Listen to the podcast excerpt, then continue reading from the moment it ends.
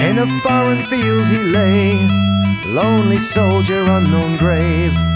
On his dying words he prays, tell the world of Passion Day. Fala galera, aqui mais um episódio do Seja Menos Podcast. Eu sou o Júlio Eu sou o Romo. E eu sou Hector. e hoje. É, tem o Hector aqui, a gente não precisa mais apresentar esse cara, não, porque esse cara já é de casa. Ah, ué.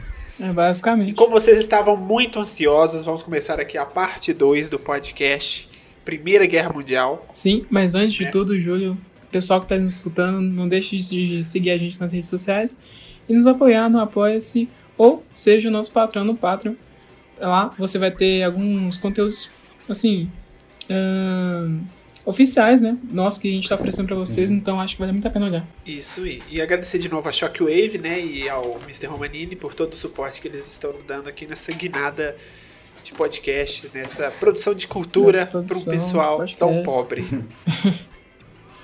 Então, com apoio. vocês aqui, o Hector Higler, nosso professor de história, vai nos dar uma aula aqui É, parece. Vai dar mais uma aula de história Primeira Guerra. sobre a Primeira Guerra Mundial. Então, Hector, continue aí sua explanação maravilhosa. Agora é com vocês, Hector Regler.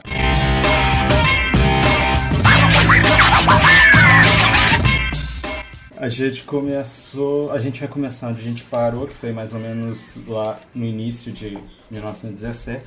É, se eu não me engano, a guerra já tinha começado. Não, a gente tinha começado há muito tempo. A gente já tá. Ah, então a gente tá já bom. tá no meio. É, tranquilo. É porque tem muito tempo que eu não lembro, então tá beleza. A gente tá no meio da guerra já, já tá acontecendo tudo. A gente vai agora vai começar a falar um- de um cara chamado Vladimir Lenin, que ele era. Esse é gente boa. esse Pra é caramba. Demais. Tranquilo, Só só, mandou só matar matou. milhões. Só matou, de boa. Só mandou matar milhões, mas Ah, tranquilo. Só levou o país lá para que ele nasceu por um regime totalitário. Mas enfim, vamos lá.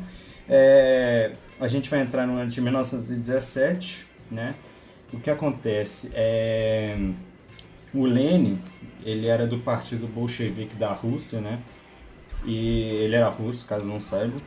E ele era bem conhecido entre as potências centrais. É, porque ele era um grande agitador revolucionário, então ele era muito mal visto, sabe? Ele era aquele cara que é um pé no saco para paz do país. É, tanto- e antes de 1914, a Áustria-Hungria tanto já tinha dado até um abrigo para ele, porque ele era proibido de pisar em que o território Lenny, alemão. o Lenny era proibido? Era proibido, tinha uma lei que Hum, proibia ele de. Porque a, a Alemanha era um país que direto passava por constantes tensões revolucionárias, sabe? E o Lenin, em grande parte desses momentos aí de agitação revolucionária, ele estava ele tava incentivando essa- esse processo. hum, entendi. Então, em 1915, o que vai acontecer? Um agente alemão vai entrar em contato com o Lenin lá na Áustria-Hungria. Por quê? Porque a Alemanha estava muito interessada em fomentar uma revolução, uma segunda revolução, no caso, que ia desestabilizar a Rússia e, consequentemente, a Rússia iria sair da guerra.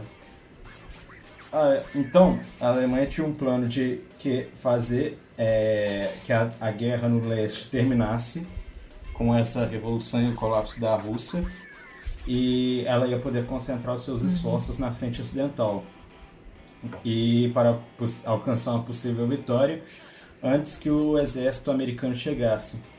Então, o que acontece? A Alemanha ela vive num corredor eh, da Europa, né? Entre a, a ela está entre a Rússia e Sim. a França, sabe? E é um corredor.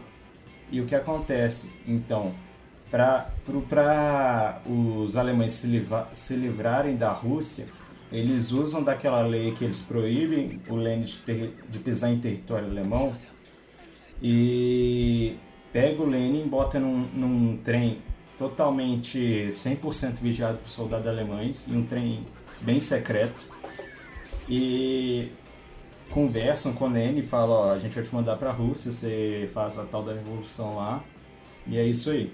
Porque para os alemães era importante de qualquer maneira ganhar essa guerra e para eles poderiam eles poderiam se unir até com o capeta Caraca. para fazer o para fazer o possível para ganhar essa É, guerra. ganhar de todo jeito. Então, para tirar a Rússia da jogada, eles dão livre pra, passagem para o Lenin atravessar a Alemanha, né? E chegar na, na Rússia, né? Logo, então, ele vai chegar na estação Finlândia, lá em, Petro, em Petrogrado, e fazer a sua revolução. Caraca? Um cara só É. entra num país. Um cara. É, cara. Ó, Um cara, cara, velho. Um cara. você tem que imaginar também que a Rússia já está passando por certas conturbações internas ali, a frente interna. Aham, ele só aproveita. Então foi só uma. Foi só um empurrãozinho pro abismo, sabe? Então, é claramente uma Rússia soviética que não poderia ter sido criada sem a cooperação da Alemanha Imperial, entende? Sim. Então o que acontece? No dia 15, é, perto do dia 15 de março, que é uma data importante para a Rússia, é, em Petrogrado, o Lenin chega lá e de cara 150 mil trabalhadores entram em greve. Já, ele já chega lá e como seu nome já era muito famoso lá na, em território russo, ele já mobiliza todo um movimento de greve, de agitação né, revolucionária contra o, o regime do imperador. E o que acontece? A pressão se torna tão grande e a agitação que o Lenin causa é tão grande que dia 15 de março, o Nicolau, que era o, o imperador lá da, do Império Russo, ele abdica do trono e ele nomeia o irmão Miguel. Só que o irmão dele, Miguel, é, ele recusa o trono porque ele vê que o, É esse trem não vai dar certo, sabe? Uma cilada. É, ele vê que é uma cilada, então ele, ele recusa o trono e conclama o povo a obedecer a um governo provisório. Nesse processo de toda essa greve, dessa paralisação, desse início revolucionário, é, a revolução custa cerca de 169 vidas e a maioria delas vai ocorrer em Petrogrado, que foi lá que foi o estopim da, da Revolução Russa. E aí a Rússia, a Rússia então com esse, todo esse processo ocorrendo, ela se retira da guerra. E a Alemanha então ela começa a botar aquele plano dela de execução de se focar na frente ocidental. Acontece que é o seguinte, na frente ocidental, a batalha de Passchendaele começa, que é a terceira batalha de Ypres, que fica naquela região entre a França e a Bélgica. A batalha de Passchendaele é extremamente importante para a gente destacar ela aqui, porque ela sem dúvida foi a maior batalha de custo, de maior custo para o Império Britânico. Os aliados sofreram, para vocês terem ideia, em um dia 32 mil baixas, entende? É, até por isso que essa guerra é assustadora. Até então você não tinha uma- um nível tão alto de morte assim. E num dia só você ter 32 mil baixas é algo assustador. No mesmo dia, é. Cara, É, então acontece o seguinte, graças a, a assim, os russos, né, a Alemanha começa essa forte campanha no Ocidente e as forças aliadas vão tentar parar ao máximo é, a Alemanha desse avanço. Tanto que essa batalha de Passchendaele, com enorme custo, eles conseguem frear o avanço da Alemanha. É por isso que é, é engraçado, né? A Alemanha consegue desestabiliz- desestabilizar a guerra lá no, no fronte oriental. É, porém, quando ela vai para o fronte ocidental, ela, ela perde essa batalha. Então, é aquela dinâmica da guerra que você não sabe quem está ganhando e quem está perdendo. Então, isso se torna uma preocupação horrível, porque isso vai consistir basicamente em matar a gente. Vai matando, vai matando, vai matando, vai matando. E não tem aquela definição. A, partir de um momento da Segunda, da segunda Guerra, você tem um, um certo é, momento em que a, você percebe que a Alemanha nazista está perdendo. Aqui não, aqui, a, aqui essa dinâmica é muito mais instável, sabe? Então, nessa batalha de Passchendaele, as tropas impe- eh, britânicas e imperiais avançaram apenas 35 metros atrás da cortina de artilha- artilharia alemã. E é nessa batalha que o, o gás mostarda se junta com o gás cloro fosgênio no arsenal químico. E é nessa batalha que o uso se torna muito mais intensificado dessas armas químicas. Então é batalha que você vai ver o maior custo de vida para o Império Britânico. É uma batalha que você vai ver o, o poderio alemão é, arti- de artilharia é bem forte, mas também é a batalha que vai destacar ao máximo o uso de gás cloro, gás mostarda e gla- esses gases químicos. Aham, Arma biológica. Uhum.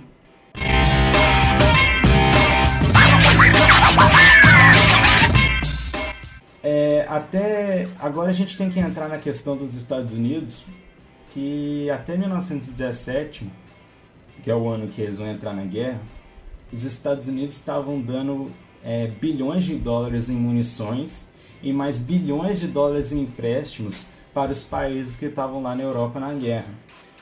Então, o país, é, você vai começar a ver a dinâmica que os Estados Unidos começa a deixar de ser um país devedor e começa a ser o principal credor do mundo. É, é, neste momento em que, antes mesmo dos Estados Unidos entrar na guerra, você vai vendo o, como os Estados Unidos vão crescendo economicamente. E a Primeira Guerra vai ser extremamente importante para os Estados Unidos, pois ela vai marcar o surgimento dos Estados Unidos Sim. como a maior potência do mundo, entende? Nesse momento político americano, é, a gente tem um presidente Woodrow Wilson, que ele foi o segundo presidente democrata eleito desde 1856. É, ou seja, até, 19, até no século XX, é, no início do século XX, todos os presidentes eram republicanos. Então, o que acontece? Quando o Woodrow Wilson ganha as eleições, ele chega em Washington com o objetivo de implantar uma reforma, reforma interna progressista, sabe? Sim. Enquanto isso, então, as exportações de munição que os Estados Unidos estavam proporcionando em 1914 era de 40 milhões de dólares. E em 1916, um ano antes dos Estados Unidos entrarem na guerra, esse número salta para quase 1,3 bilhões de dólares em empréstimos em, em exportação de munições. O Woodrow Wilson, então, ele ganha a segunda eleição dele justamente com essa tática de ah, ele nos manteve fora da guerra, então vamos votar nele porque a gente não sabe se o outro, o outro candidato vai colocar a gente na guerra.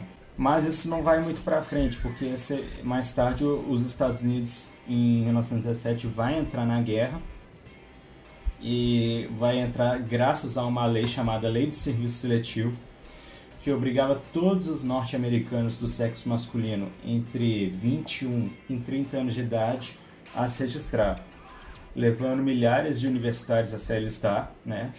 E vários trabalhadores também se alistar.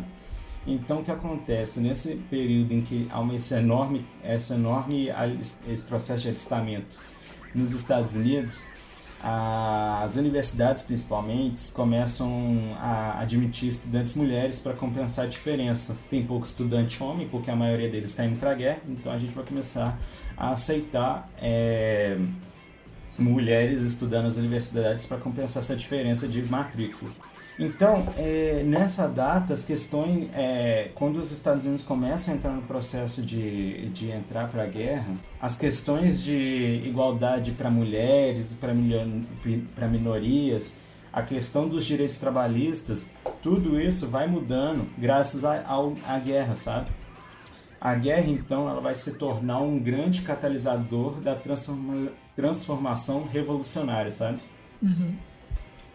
A guerra, então, ela afeta as, essas relações entre mulheres, ela afeta as questões das minorias, mas ela também afeta as, as relações raciais. As migrações populacionais afro-americanas e mexicano-americanas vão aumentando é, muito durante esse período. Várias pessoas, vários negros que moravam no sul começa a migrar para o norte em busca de um melhor emprego, sabe? Graças à oportunidade que estava gerando de emprego pela guerra. Também, é, graças à guerra, a, o status da população indígena norte-americana começa a mudar bastante. Tanto que em 1924, anos depois da guerra, né, a cidadania norte-americana começa a se estender a todos os índios. Tanto que nessa guerra, a Primeira Guerra, 10 mil no total de indígenas começam a servir no exército americano. E é, a prática ocorre, ocorre, é interessante a gente destacar a inserção dos indígenas na guerra, porque na Segunda Guerra a gente tem uma prática adotada do exército americano de usar os nativos americanos falando as suas línguas das suas tribos de origem para operar as rádios no comando do exército e, e essa prática de é, colocar os nativos americanos para falar suas línguas nativas começa na Primeira Guerra, nos últimos dois meses da guerra. É uma estratégia, é, é, é muito importante essa estratégia, porque você, você não, hum. não tem um europeu lá falando a língua indígena, né? É a mesma coisa que aqui no, no Brasil, se o Brasil entrasse em guerra com, sei lá, com a China, a gente colocasse para operar os rádios os índios que falassem tupi-guarani os chineses não iam entender nada. E a gente tem uma vantagem enorme de passar estratégia através de rádio, Sim. né? É, de fato. A gente, a gente cabe destacar aqui outro país da América também, que não é os Estados Unidos, mas sim o Brasil. O Brasil, ele é importante por quê? Porque ele vai ser o único país da América do Sul a lutar na guerra. E é engraçado que o Brasil tem Única... nada... Peraí, mas só o Brasil? Só o Brasil. Tanto que é engraçado que você percebe que o Brasil não tem nada a ver com a Sérvia, é. né? Mas o que acontece? O Brasil Sim. entra na, na guerra porque ele tinha uma forte relação com a França e com os Estados Unidos. Sim. É, a França, por quê? Porque a França era o país do modernismo. E como ela era o primeiro, o primeiro país modernista, com uma arquitetura nova, com aquela coisa toda moderna, o Brasil ele está querendo se modernizar. Então ele se inspira na França para adquirir aquela questão de modernizar, mais velocidade, etc, sabe? Então os Estados uhum. Unidos entram na guerra não por relações com a, com a Sérvia, que foi a primeira atacada, né? Mas sim com a, a relação com a França, sabe? Interessante. Então, tipo assim, é por isso que hoje os franceses vê, vê um brasileiro, tipo, rece, é, recebe o brasileiro tão bem, então. Sim, por causa sim. disso. É uma relação uhum. bem antiga, né? Uhum. Uhum. Vamos lá, na frente interna do, dos países que estavam em guerra, a gente tem que falar que a Alemanha e a Áustria-Hungria, ou seja, as potências centrais, durante os últimos dois anos da guerra, eles haviam preparado o cenário para a crise final que a, esses dois países iriam enfrentar. No Império Austro-Húngaro, o que acontece? Os líderes de várias nacionalidades já estavam indo buscar exílio em Paris, Londres, Roma, porque eles já estavam vendo que a questão da guerra não está indo muito para frente e aquilo não vai render coisa boa. Na Alemanha, assim como na Áustria-Hungria, é, que também estava tendo isso, a escassez de alimentos e os produtos essenciais tornou difícil para as pessoas comuns acreditarem que as potências centrais iriam sair vitoriosas.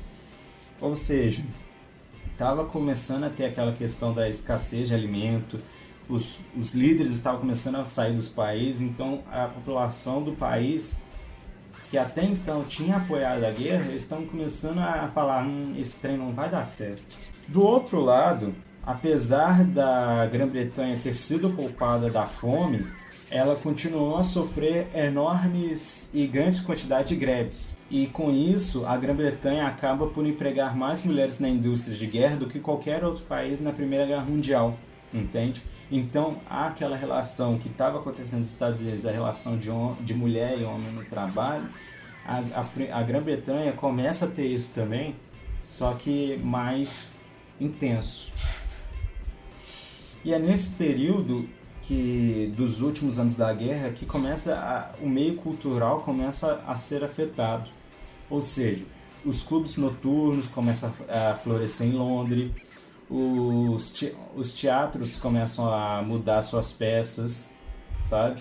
É, as peças uhum. teatrais começam a florescer, ter um grande é, crescimento durante a guerra, sabe? O jazz também faz sua primeira aparição em Londres. É, é engraçado que antes da guerra o pessoal estava escutando música clássica, né? E no final da guerra Sim. a pessoa já, já vai pro, pro jazz, ou seja, extremos mudam constantemente. A filosofia e a arte mudam absurdamente. A arte abstrata, o jazz, a música, a música popular e aquela questão da arte chocante começam a aparecer fortemente nesses últimos anos da guerra, sabe? Hum.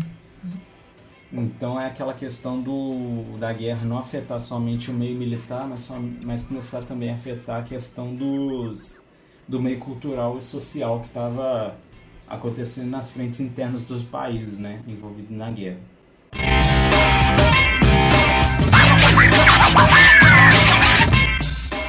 Cabe a gente falar aqui do genocídio armênio. O que, que é o genocídio armênio? Ele é um dos um dos momentos mais importantes do final da guerra para o final para o pós-guerra, porque a gente a gente começa a ver os traços do Holocausto ali, sabe? Daquela perseguição a, a, uns grupos e também aquela, aquela, aquele extermínio em massa de uma população, sabe? O que acontece? Naquela região do Império Otomano, começa a ter uma grande agitação de um grupo revo, é, revolucionário chamado Jovens Turcos. Os Jovens Turcos... Fazer a piada aqui, né? Tinha que ser jovem. Tem que ser jovem, exatamente. Os jovens turcos, eles pegam o poder no Império Otomano e eles têm aquela vontade enorme de exterminar a minoria armênia.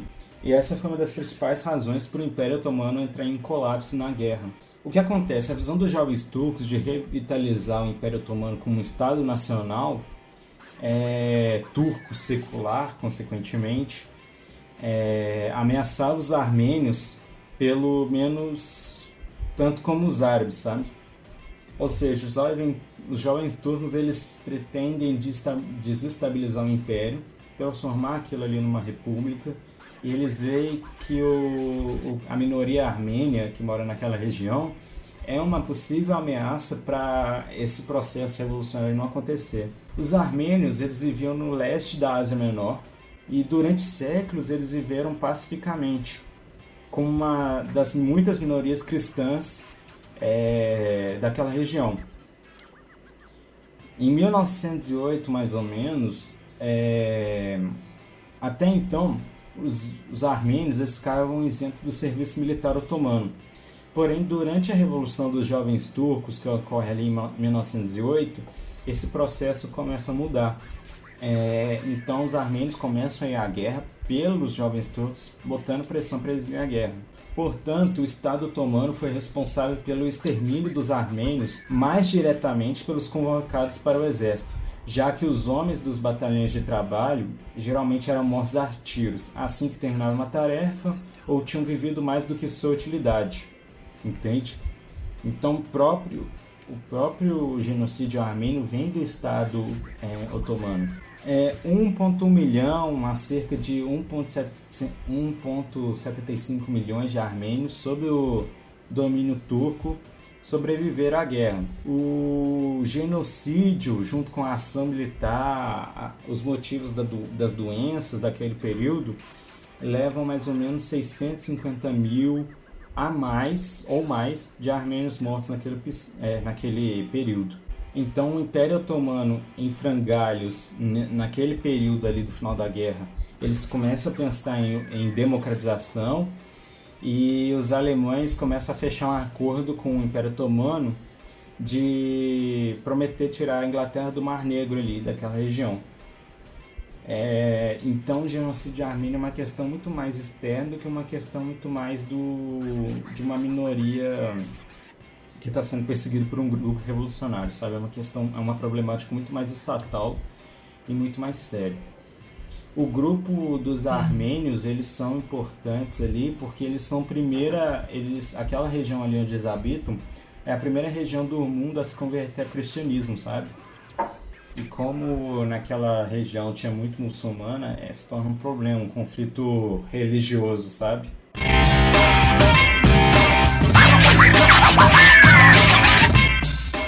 Bom, agora a gente está chegando na jogada final da guerra e nesse período final da guerra não se sabia se a Grã-Bretanha poderia lutar melhor do que ela fez em Passchendaele no ano anterior, ou se a França ainda teria condições de, de lutar na guerra. O armistício germano-soviético de dezembro de 1917 colocou um ponto final nos combates da frente oriental. Então, a guerra começa a se concentrar mais naquela frente ocidental é, e também naquela região dos Balcãs ali. É, coube então, é, nesse período final aí, e na região dos Balcãs, as tropas francesas e as sérvias elas ficaram encarregadas de libertar as sérvias da, da ocupação austro-húngara. Relativamente uma tarefa fácil, porque a monarquia dual é, quase não tinha nenhuma tropa estacionada ali, entende? O Império Austro-Húngaro, então, tinha imposto um regime de ocupação que obrigava a população civil a compartilhar os ônus da frente interna das potências centrais e apoiar seu esforço de guerra, mas sem ser é, abertamente opressivo. Então, em 5 de novembro de 1918, as tropas francesas e sérvias libertam Belgrado. Uma, é, igual eu falei, uma, uma tarefa relativamente fácil, porque o Império Austro-Húngaro também já estava começando a entrar em decadência. Na frente italiana, a última grande aposta do Império Austro-Húngaro na guerra foi aquela região, mas terminou em mais um desastre, a um custo de 150 mil baixas e 25 mil prisioneiros perdidos. Após os italianos uhum. conseguirem rejaçar a última ofensiva austro-húngara, em julho, as forças da monarquia duo não seriam capazes de manter a frente. E o evento decisivo desse conflito veio em 30 de outubro, quando a luta na frente italiana terminou oficialmente. E o colapso interno da monarquia duo já estava bem adiantado então. Em 16 de outubro, o imperador Carlos ele declara que a Áustria-Hungria é, devia se tornar um estado federal, em que cada raça criasse seu próprio status constitucional no território que habitasse. Ou seja, é nesse período que você já vai começar a ver o colapso do, do Império Austríaco. Em 21 de outubro, então, o Reichsrat da Áustria se declara um Estado germânico austríaco e no dia 25 é, de outubro, estabelece na região da Hungria um Conselho Nacional Húngaro. E no dia 28 de outubro é proclamada a fundação da Tchecoslováquia como república. O... É nesse período que o nascente governo germânico austríaco, que esperou até 1912, um dia depois do Carlos deixar a Áustria para o exílio na Suíça, e proclamar a República Alemã da Áustria. E ao mesmo tempo, é, essa República Alemã da Áustria faz uma união mais firme da Áustria com a Alemanha. O armistício romano germânico soviético de 15 de dezembro de 1917 é, vai fazer essa paz então naquela frente ocidental e o Lenin que estava naquele processo de iniciar uma guerra civil ele era favorável a uma paz imediata para se concentrar nos esforços da guerra civil, sabe? Ele era, portanto, a favor dessa paz imediata para a construção de um regime é, político e, consequentemente, a comunização da Rússia. O Trotsky, que está naquele momento ali, ele defende nem a guerra nem a paz, sob o qual a Rússia soviética, então, iria arrastar as, as negociações dessa, desse procedimento de paz pelo maior tempo possível, na esperança de que as potências centrais ali começassem a entrar no processo revolucionário junto com a Rússia. Por quê? Porque a, a Alemanha, a Áustria-Hungria começam a entrar num processo de greve maciça ali. Então, em 11 de janeiro de 1918, a liderança soviética é, aprovava a fórmula do Trotsky de guerra nem guerra nem paz. E então é, a, a, União Soviética ali que estava sendo formada, ela começa a se interessar naquela questão da revolução mais alastrar para os outros países, sabe? E quatro dias depois dessa aprovação desse, dessa fórmula de Trotsky, é autorizada a criação do Exército Vermelho de operários e camponeses, é, chefiado pelo próprio Trotsky. No Tratado Pretz-Litovsk, que é o tratado que vai é, propor as negociações de paz, em 3 de março, é, o governo soviético reconheceu a independência da Finlândia, Estônia, Letônia, Lituânia e Bielorrússia, como também a independência da Ucrânia. O território perdido pela Rússia incluía 34% de sua população, 32% de sua área agricultável, 59, 54% da sua indústria e 89% das suas minas de carvão. Eles vão ver mais tarde que essa, essa independência não vai ser bom para a consolidação do, do Império da União Soviética. Como os adversários russos do Lenin consideravam o Tratado de Brest-Litovsk uma prova de que ele tinha sido um agente alemão esse tempo todo, o acordo então vai provocar uma guerra civil lá dentro da Rússia.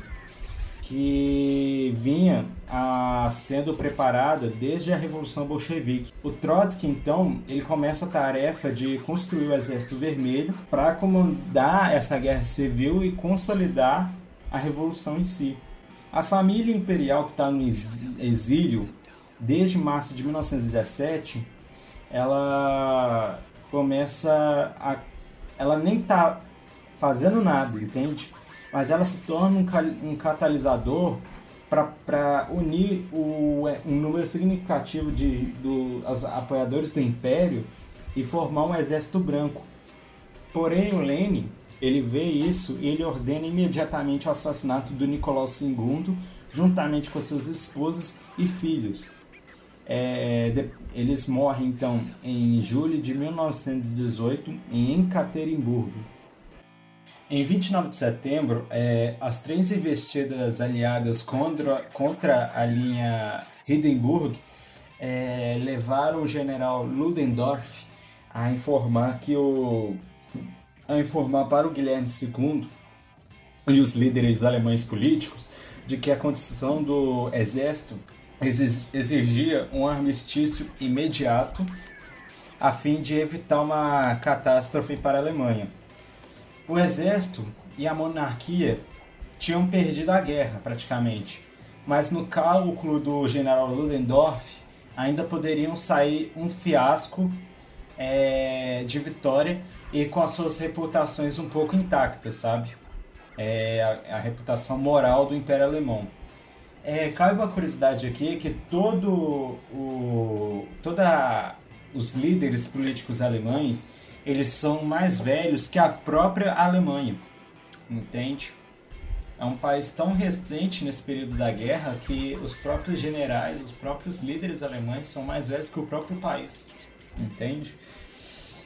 Enfim, o Ludendorff ele pediu que o imperador entregasse o governo é, e aos partidos do Reichstag que haviam apoiado a resolução de paz de 1917, é, ou seja, Ludendorff pede para o imperador entregar o governo aos partidos do Reichstag para garantir que eles fossem responsabilizados pelo que certamente seria um resultado desfavorável, sabe? Ou seja, como a guerra estava praticamente no final e já estava decretando mais ou menos a, a queda da a derrota da Alemanha, podemos dizer assim, o Ludendorff bola essa estratégia lá dentro do lá dentro do meio político alemão de colocar o governo para os partidos e assim limpar a barra do imperador Guilherme. Porém, ele ao mesmo tempo que está fazendo isso, ele bola uma estratégia é, para o fim da guerra que gerou a lenda da punhalada nas costas. É, portanto, o Ludendorff ele será o proeminente que irá dizer que a culpa da derrota dos alemães é dos judeus, dos bolcheviques, e isso mais tarde a gente já sabe que vai dar, né? Em meio à deterioração do exército, da marinha e da frente interna, Sim.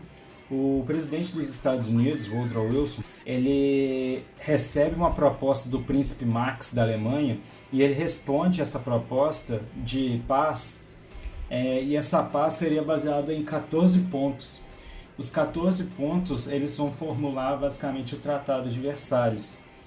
É, os 14 pontos também eles vão justificar uma agenda revolucionária dos vencedores, incluindo uma redefinização geral das fronteiras, o enfraquecimento permanente da Alemanha e a destruição de todos os seus aliados. Tudo redigido, então, nesses 14 pontos no ideal do presidente Woodrow Wilson, juntamente com a sua agenda revolucionária que tava, ele estava querendo colocar no mundo, aquela questão de democratização de toda a Europa. Então, esses 14 pontos são aceitos e os alemães tiveram de devolver todos os prisioneiros aliados. São, eram 535 mil franceses, 360 mil britânicos, 130 mil italianos, mas os prisioneiros de guerra alemães permaneciam na mão dos aliados, até a assinatura de, da paz definitiva lá no Tratado de Versalhes. Então, o que acontece? O príncipe Max ele iria nomear um regente imperial na Alemanha, Porém, uma hora depois, ele recebeu informação de que o, o Scheidemann, do Partido Social Democrata da Alemanha, que é o líder do Partido Social Democrata, ele, ele proclama uma república. Então, toda essa coisa que o Marx tinha, o Marx tinha feito de colocar uma regência imperial tinha caído por terra. Então, quando ele o, o Partido Social Democrata é, proclama a, República, o momento do cessar-fogo vai ser estabelecido às 11 horas da manhã do dia 11 do mês 11. E a Primeira Guerra Mundial, então, termina nesse dia. Mas a Revolução Global que ela iria ascender estava apenas começando e iria continuar tanto tempo depois. A Alemanha imperial ela desabou em termos políticos.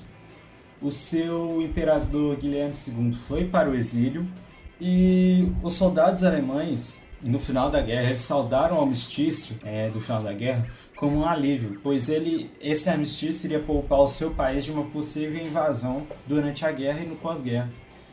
Assim, a Primeira Guerra, então, ela começou, ela terminou como ela tinha começado, com uma guerra do desgaste que acentuou ainda mais o papel norte-americano no fim do jogo da Europa, entende? É, as consequências, então, de, de imediato foi que o total de mortes militares da Primeira Guerra tinham chegado a 8,5 milhões. Mesmo que os números mais baixos, de estimativa mais baixa, estejam corretos, este, em termos humanos, a Primeira Guerra gerou mais mortes do que qualquer conflito internacional militar anteriormente a ela. Até hoje em dia, é a terceira maior calamidade é, custosa para a humanidade, envolvendo as Forças Armadas, é, claramente. Né? Ela está apenas a Você sabe qual que é o, os outros, as outras posições dessa, a primeira e a segunda? A primeira, a segunda, porque a terceira. Vamos lá, a primeira, a primeira é a Segunda Guerra Mundial, né? Ou Você tem que A colocar. primeira é a Segunda Guerra. É, a primeira, a- em primeiro lugar de conflito que mais gastou, deu mais mortes em conflitos foi a Segunda Guerra Mundial. Em segundo lugar foi a rebelião de Taiping na China, que durou de 1850 a 1864. E em terceiro lugar entra a Primeira Guerra Mundial com 8,5 milhões de mortes Essas, na linha essas aí militar. só questão do conflito, né? Isso. Beleza. É, a Alemanha e a Áustria, é, no pós-guerra, eles estabelecem novos governos democráticos. Em ambos os casos, as, as mulheres adquirem o voto pela primeira vez em uma eleição geral. A Grã-Bretanha também fez uma eleição geral e foi a primeira vez também que as mulheres puderam votar. E a Rússia, com a queda do Império, ela seguiu envolvida na guerra civil, queria se alastrar até lá pra frente, entende? Até a consolidação realmente da União Soviética como um Estado totalitário comunista desgraçado. Em 19 de janeiro de 1919, em uma Assembleia Nacional, é constituída a, a República Alemã, né? E essa, essa data é importante porque vai ser é nessa data que vai ser constituído, vai ser escrito, né, a Constituição de Weimar da, da República Alemã, sabe? Ah, ah, cabe aqui título de curiosidade que a Constituição Alemã de Weimar, ela foi escrita em sua maioria pelos mesmos é, indivíduos que escreveram o Tratado de Versalhes. Falando no Tratado de Versalhes, a gente vai entrar agora nele, que ele é o que vai determinar o rumo do século XX, que vai se alastrar até hoje politicamente no século XXI.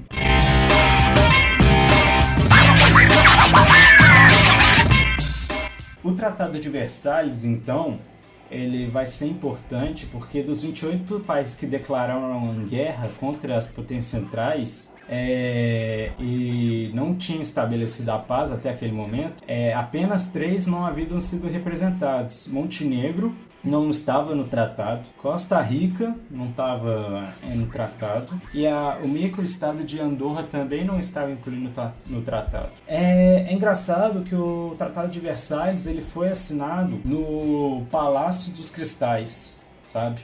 Há 48 anos atrás, antes do Tratado de Versalhes, o Império Alemão foi é, proclamado nesse Palácio de Versalhes, na mesma sala em que foi assinado o Tratado de Versalhes. Entende? Ou seja, ao ciclo e o fim. Dentro da Sala dos Cristais, no Palácio de Versalhes, foi assinado a ascensão do Império Que Alemão, né? mas também a queda do Império Alemão. Entendeu? Uhum. É, então, pronto, o- os pontos mais importantes do Tratado de Versalhes, consequentemente, foram é, a questão de devolver a Alsácia-Lorena à França, dar à Polônia uma saída ao mar, que seria a, o corredor a- do território alemão que daria o porto de Danzig para a Polônia, e redistribuiriam as, e eles também eles redistribuíram as colônias da Alemanha no globo terrestre.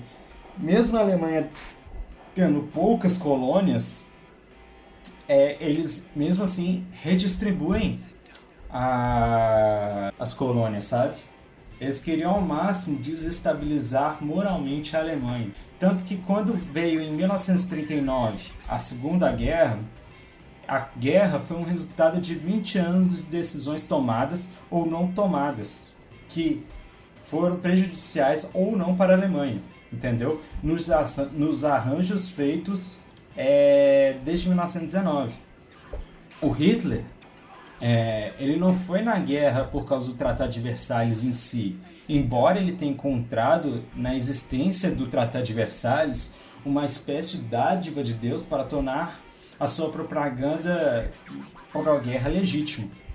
Mesmo, por exemplo, que a Alemanha tivesse sido deixada com as suas antigas fronteiras, mesmo se lhe tivesse sido permitido ter as forças militares que queria, mesmo se tivesse podido se juntar à Áustria, e ela ainda teria é, desejado mais. A Alemanha ela queria ao máximo então a destruição da Polônia, o controle da Tchecoslováquia e acima de tudo a conquista da União Soviética, entende?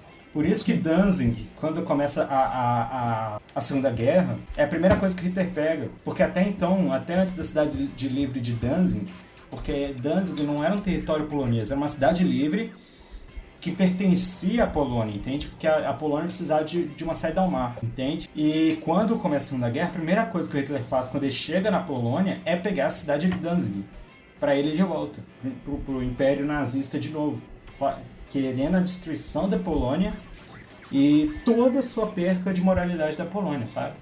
As cláusulas de desarmamento impostas no Tratado de Versalhes para a Alemanha exigiam que a Alemanha reduzisse seu exército a 100 mil homens até março de 1920. O tratado também incluía limites é, específicos ao número de fuzis, metralhadoras, peças de artilharia alemã e o número de balas e bombas que eles poderiam ter em, mão- em- em mãos. O tratado obrigava, portanto, o país Alemanha a pagar por todos os danos causados à população civil das potências aliadas e, e associadas e a sua propriedade durante o período de beligerância. Entende? Ou seja, é um tratado que vai tentar ao máximo desmoralizar a, a- a Alemanha. Entende? Em relação às outras potências centrais, Áustria, Hungria e Bulgária, é, ocorre também a, a questão da limitação de armas. Eles botam a culpa da guerra nesses três países. Também tem é, os três países têm que ficar em cargo das reparações e o texto completo da Convenção da Liga das Nações. É, tal como a Alemanha, então, os, os três países eles perdem o ter- perito- território. E o Tratado de Versalhes, eles vão limitar o exército da Áustria a 30 mil homens. E pior de tudo, proibir o país de unir a Alemanha com a Alemanha em uma Anschluss. Ah, com o fim da guerra e com a deposição dos Habsburgos, da dinastia Habsburgo, todo o Império Austro-Húngaro foi despedaçado, coroando, portanto, a política externa de Wilson. Dois novos e artificiais estados, a Tchecoslováquia e a Iugoslávia. Esses dois países foram extraídos do antigo Império eh, Austro-Húngaro. Por quê? Porque o Wilson e a esquerda americana odiava a Áustria mais do que a Alemanha.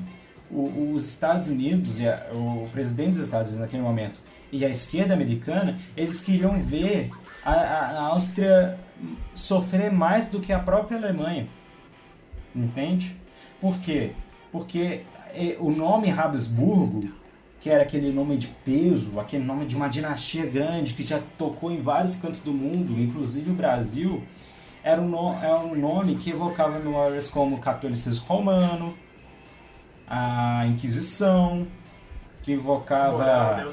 A tradição, entendeu? Então, a esquerda americana e o Wilson, eles veem o nome Habsburgo, eles quase vomitam de ódio. É igual entende? hoje, Fernando Lógico. Mesma coisa. Tal estado, portanto, ele tinha de ser destruído e a tal dinastia Habsburgo tinha de desaparecer completamente, entende? A partir de 1918, então, a Áustria desaparece do mapa das políticas da, das políticas é, importantes, sabe? Ela desaparece do, mate, do mapa como uma potência internacional e, consequentemente, os Estados Unidos vão tomar esse lugar da Áustria e emergem como uma potência líder do mundo. Até então, se você pegar 1913, o centro intelectual, o centro cultural, o centro econômico da, da Europa, do mundo inteiro, não só da Europa, estava no Império Austro-Húngaro. Porém, a partir de 1918, isso muda. Os Estados Unidos começam a surgir com aquela era da Pax Romana. É, consequências dessa guerra, então, vai ser a perda da identidade nacional de vários países, o Império Otomano, que, a- que foi unificado por oito séculos, agora todo mundo está se odiando ali, entende? É os jovens turcos querendo aquela república, aquela democracia secularizada, é os antigos falando, não, aqui tem um império, é os armênios sofrendo perseguição, e acontece que com isso o, o- o Oriente Médio, o Oriente Médio é repartido em vários países. A treta que está acontecendo hoje em dia, que acontece até hoje em dia no Oriente Médio, tem o seu estupim em 1918, entende? Tanto que hoje, o, o- hoje o califado ISIS, do Estado Islâmico, ele fala abertamente em refundar o Império Otomano, que ela foi lá atrás destruído, sabe? Ou seja, você vê aqui na, na, na, na questão global, né? Todos os impérios, em grandes de maioria, né? A gente não pode esquecer da Grã-Bretanha, que ainda, é que é, ainda era um império, né? Todos os impérios deixam de existir, um implanta o comunismo, o Oriente Médio, então, vira aquele caos que está acontecendo até hoje. A, demo- a democracia surge como aquela tendência de é, nova ordem política, vai ser a democracia. Aqui é a monarquia é, deixa-se algo, né? A democracia, aquela questão, a, a monarquia, aquela questão da, do ancião regime, que a gente até falou no podcast do Dom Pedro I, aquilo ali cai por terra, aquilo ali é antiquado, entende? A democracia, então, vai surgir como a nova bambamba da parada. E a América vai se tornar dominante do mundo. O, o centro, o centro que antes estava na Europa, aquela questão que, a, que os professores já, falaram no ensino médio, né, do eurocentrismo, vai pro americocentrismo, podemos Aham. dizer assim, sabe? Isso não existe não, tá? Mas... Tem também no final da guerra as instituições burocráticas. A, a, no final da guerra, portanto, tem a instituição burocrática inter, transnacional começa a surgir. Ou seja, aquela questão do globalismo começa a surgir no final da guerra. Por quê? Porque os, com a, a Liga das Nações, que vai ser o, prim- vai ser o, o, o pré-globalismo, eles vão perceber que essa forma de instituição transnacional se torna mais fácil de ganhar dinheiro em vários assuntos de âmbito transnacional, seja, clima, essas coisas assim, começa a dar, atiçar para o povo que é, é, é, é o ideal, sabe? Claro, as ideias globalistas já existem, já existem desde o Kant. E igual eu falei naquele podcast do Virtude do Nacionalismo. Então, é, as ideias globalistas começam a surgir nesse, nesse momento. É, você tem uma Constituição Europeia escrita pelo Jürgen Habermas, que é da Escola de Frankfurt, né? então, como consequência disso. E, e- e na questão é, mais geral, os Estados Unidos no pós-guerra mudou o seu poder econômico, se torna o país mais poderoso do mundo e a paz mundial vai depender exclusivamente dos Estados Unidos. Ah, também tem o fato de Wall Street se tornar o, os grandes centro eco- econômico mundial, né? Graças à Primeira Guerra. Em consequências finais do legado, é, você tem a, a mudança histórica mundial dos anciã regime, dos reis e príncipes, a uma nova era republicana e democrática de governantes popularmente eleitos ou escolhidos. Entendeu? É, pode ser compreendida basicamente que 1914 até 1919 você tem a mudança do jeito austríaco para o jeito americano de viver, né? de fazer política, de viver essas coisas. Entende? É... Nas frentes internas, 1919 para frente, o que, que a gente tem? Os índices de matrimônio, eles não diminuem, apesar das inúmeras mortes, eles não diminuem, mas a perda de tantos homens nas batalhas exigiu mudanças nos padrões de casamento, entende? As taxas de natalidade caíram em todo o continente para nunca mais voltar a subir. Aquilo que a gente tinha falado no primeiro podcast daquelas altas taxas de natalidade em certos países, aqui elas caem horrivelmente nunca mais sobem, sabe? A guerra e a experiência dela, combinada com a turbulenta economia pós-guerra, ela perpetuou essa questão das baixas de natalidade. Tanto que, em 1914, cerca de 40% de todos os seres humanos do mundo né, eram europeus brancos ou de ascendência europeia branca. E graças ao enorme crescimento das populações asiáticas, é, africanas e latino-americanas, ocorre um choque demográfico e esse choque demográfico faz também com que a Europa tem a sua economia bem menos pro produtiva, sabe? A explosão de nascimentos durante a guerra nos Estados Unidos, que continuou no, é, no pós-guerra também, e também no Japão, nos países asiáticos, fazem com que a população mundial é, se concentre menos naquela questão europeia e mais no mundo inteiro, sabe? Graças àquele redesenho do mapa da Europa de 1918 e 1919, Aquilo levou a um aumento líquido de seis países integralmente independentes, entende? Ou seja, a Áustria se separa da Hungria, a Montenegro se separa da Sérvia, é criada a Tchecoslováquia, a Finlândia, a Polônia e aquelas três é, repúblicas bálticas, sabe? É, a Croácia, a Bósnia-Herzegovina, etc. As três as revoluções internas é, naquele período foram ainda mais intensas. A Europa de 1914 só tinha duas repúblicas. A Europa de 1919 vai contar com 11 repúblicas. Apenas a Grã-Bretanha e a Itália iriam permanecer como monarquias até um curto período. A Grã-Bretanha permanece como monarquia até hoje, mas a Itália graças à ascensão do fascismo mais tarde, perde essa questão de monarquia, sabe? As dinastias centenárias, como eu falei, que os Habsburgo, que os, os a esquerda americana odiava, os Romanov, que foram assassinados pelo Lenin, eles, as monar ou seja, as dinastias desaparecem completamente e, na, e no âmbito econômico, 27 moedas diferentes começam a surgir no mundo inteiro, entende? É, à primeira vista, nas democracias ocidentais, a Grã-Bretanha, a sua, marinha, a sua marinha continuava mais forte do mundo. Mas a economia da Grã-Bretanha só retoma seu nível de produtividade só em 1919, não, 1929. Aquilo que era muito produtivo em 1913 só vai ser recuperado em 1929, an anos mais tarde. E, e, é engraçado que 1929 vai ser o ano da crise de 29. Né? Pois é. A Grã-Bretanha é, sofreu, foi a que menos sofreu choque demográfico, é, porém é, os números de mortos, é, dos jovens principalmente, é, foi tão grande que aquela geração ficou conhecida como geração perdida, sabe?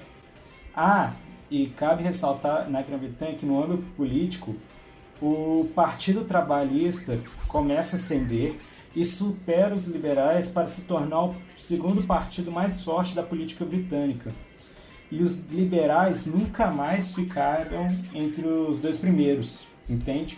Por quê? Porque até então tinha, no, em primeiro lugar, os conservadores, os liberais e, os, e, em terceiro lugar, menos expressivos, trabalhistas. Porém, como eu falei naquele podcast da primeira parte, que a, os liberais que estavam em sua maioria e o gabinete liberal era muito disfuncional, o que proporcionou em muito para a Grã-Bretanha entrar em guerra, no pós-guerra, os liberais ficaram totalmente desmoralizados, sabe? E os trabalhistas, né, a esquerda mais é, incisiva, vai ocupar esse, esse, esse lugar dos liberais. Os conservadores continuam em primeiro lugar. A França, que é outro país né, nessas democracias ocidentais, ela sofre o maior choque demográfico e apenas 6% do território francês tinha sido ocupado na Primeira Guerra. Mas essas terras são tão devastadas e elas abrigavam a maior parte das indústrias de aço, de aço e carvão que isso dá um choque econômico para a França, sabe? A Alemanha, de 1919, ela, por incrível que pareça, ela consegue ser mais forte que a Alemanha que é de 1914. Vai ver, a, a guerra proporcionou uma certa elevação moral da própria, da própria Alemanha. Os, os alemães, no geral, infligiram muito mais danos a seus inimigos do que eles tinham sofrido. A Rússia desabou na derrota né, e a Revolução, que ela que é de 1917. É, a Alemanha, então, ela teve o pequeno consolo de ganhar a maioria dos plebiscitos realizados em 1920 e 1921 sobre o tratado.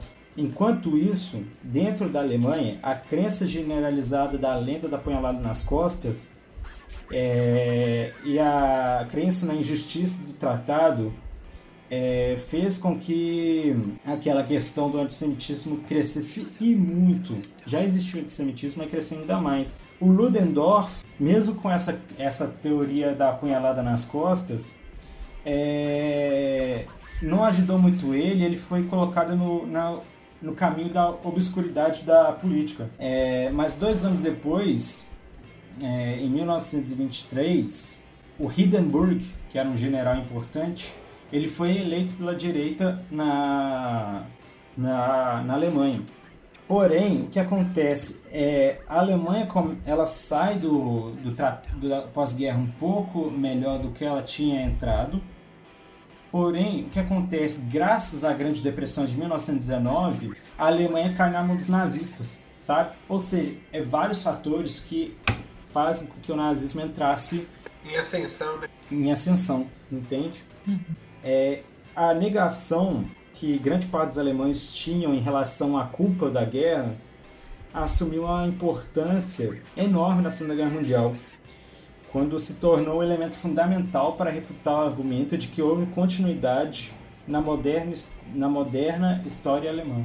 Na, na Itália, o sentimento de que os aliados haviam tratado a Itália com desprezo permitiu que o partido fascista é, produto das circunstâncias da Primeira Guerra, ascendesse, sabe? E na Rússia, no fim da Guerra Civil Russa, o regime de Lenin, é, que conseguiu reconquistar mais da metade do território cedido, transformando a Ucrânia, é, a Bielorrússia e os estratos do Cáucaso na União Soviética. Os bolcheviques, é, eles sobrevivem adotando conscientemente a mentalidade e os métodos cruéis usado pelos jacobinos em 1793 e 1794 e seus alvos é, incluíram elementos centrais ou símbolos do antigo regime como a dinastia, a aristocracia, a igreja ortodoxa russa e os líderes do exército czarista da época da monarquia.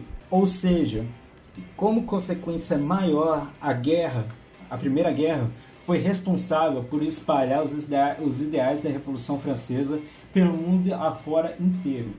O início da Guerra Fria, a gente vai avançar um pouco mais, o mundo ocidental é, caracterizou os ajustes de fronteiras é, de do Stalin com a Finlândia, a Polônia e a Romênia. E a anexação dos três estados bálticos como a difusão do comunismo. Ou seja, a Primeira Guerra foi responsável pela Guerra Fria como a difusão do comunismo como no do global mundial. Quem diria que já, É tudo já, uma sequência, é já- incrível. É, já tinha é. essa ideia desde a da Primeira Guerra e depois foi se seguindo, ganhou força durante a Segunda, para depois chegar na Guerra Fria. Porra, Sim. É tudo bem pensado, você pensa anos antes pra você aplicar agora. Ou você, então você vê que a, a Primeira Guerra vai ser responsável por mudar o mundo inteiro é, abruptamente, sabe? O que eu poderia. Se alguém te perguntar um dia é, como, como se define a Primeira Guerra em uma frase, você pode definir, definir a Primeira Guerra em basicamente o mundo desfeito. Porque se você vê 1914 e 1919, não parece que é a mesma realidade, sabe? E realmente não é a mesma realidade. É um choque tão grande nesses cinco anos, nesses quatro anos, que um cara que viveu 1914 e ele tem esse salto a 1919, ele tem um choque terrível. E é isso. Eu acho que é isso que eu tenho que falar para falar sobre a Primeira Guerra.